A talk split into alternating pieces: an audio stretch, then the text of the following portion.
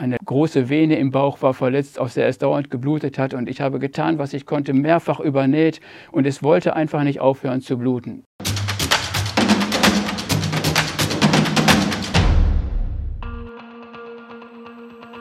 Hallo und herzlich willkommen bei Mission Hoch 3, wo wir heute wieder über Gott und die Welt reden werden. Bei uns ist heute Dr. Klaus. Er war zwölf Jahre lang als Missionsarzt in einem kleinen christlichen Krankenhaus in Pakistan an der Grenze zu Afghanistan im Dienst. Und er berichtet uns heute von drei Menschen, die Gott durch diese Arbeit begegnet sind. Hallo Klaus, schön, dass du hier bist heute. Ich freue mich auch. ähm, berichte uns doch mal von den drei Leuten, die Gott begegnet sind in deinem Dienst.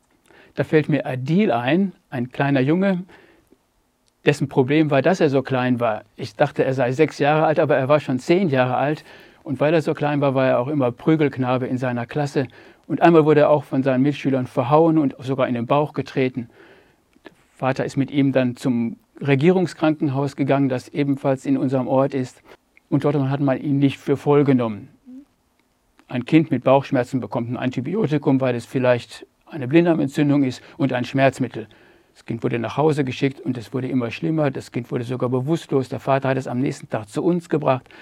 Ich habe einen Ultraschall gemacht und gesehen, dass im Bauch freie Flüssigkeit war und bei Kindern ist freie Flüssigkeit fast immer Blut. Ich habe dem Vater gesagt, wir müssen das Kind operieren.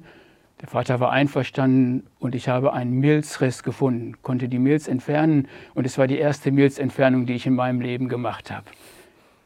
Der kleine Adil ist gesund geworden, aber das war nicht unser Anliegen.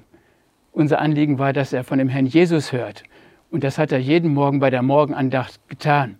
Sein Vater, der hat ihn begleitet, war ebenfalls dabei. So ist Adil körperlich gesund nach Hause gegangen und hat das Evangelium gehört. Und Adil ist nicht der Einzige, der von Jesus gehört hat. Wer ist denn die zweite Person? Dazu muss man wissen, dass in Pakistan 97 Prozent der Bevölkerung Muslime sind. In unserem Krankenhaus sind etwa die Hälfte der Mitarbeiter Muslime und die müssen sich natürlich nach den Traditionen richten und fünfmal am Tag ihren Gebetsteppich ausrollen. Unsere Ammas, das sind Mädchen für alles, die sauber machen und den Patienten helfen und den Schwestern helfen, tun das natürlich auch. Und nach einiger Zeit haben wir eine Amma beobachtet, die das nicht getan hat und gefragt, warum betest du nicht wie die anderen? Da hat sie uns gesagt, ich bete doch schon lange zu Jesus. Jetzt bin ich aber richtig gespannt auf die dritte Person, die du mitgebracht hast.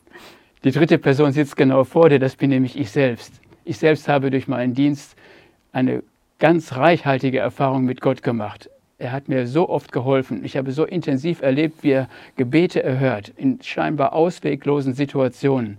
Ich erinnere mich an eine Operation, eine Schussverletzung bei einer Frau, eine große Vene im Bauch war verletzt, aus der es dauernd geblutet hat. Und ich habe getan, was ich konnte, mehrfach übernäht.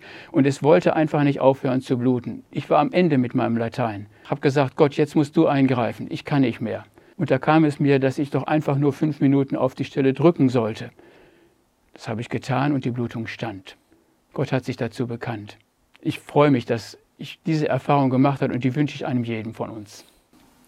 Vielen Dank, Dr. Klaus, für diese ermutigenden Berichte. Wir hoffen sehr, dass es auch dich in deinem Leben ermutigt hat. Dr. Klaus hat übrigens auch ein Buch geschrieben über seine Erlebnisse in Pakistan. Weg da mit dem Kind heißt das und das kannst du über unsere Website bestellen. Das war Mission Hoch 3 und wir sehen uns wieder in drei Wochen. Mach's gut.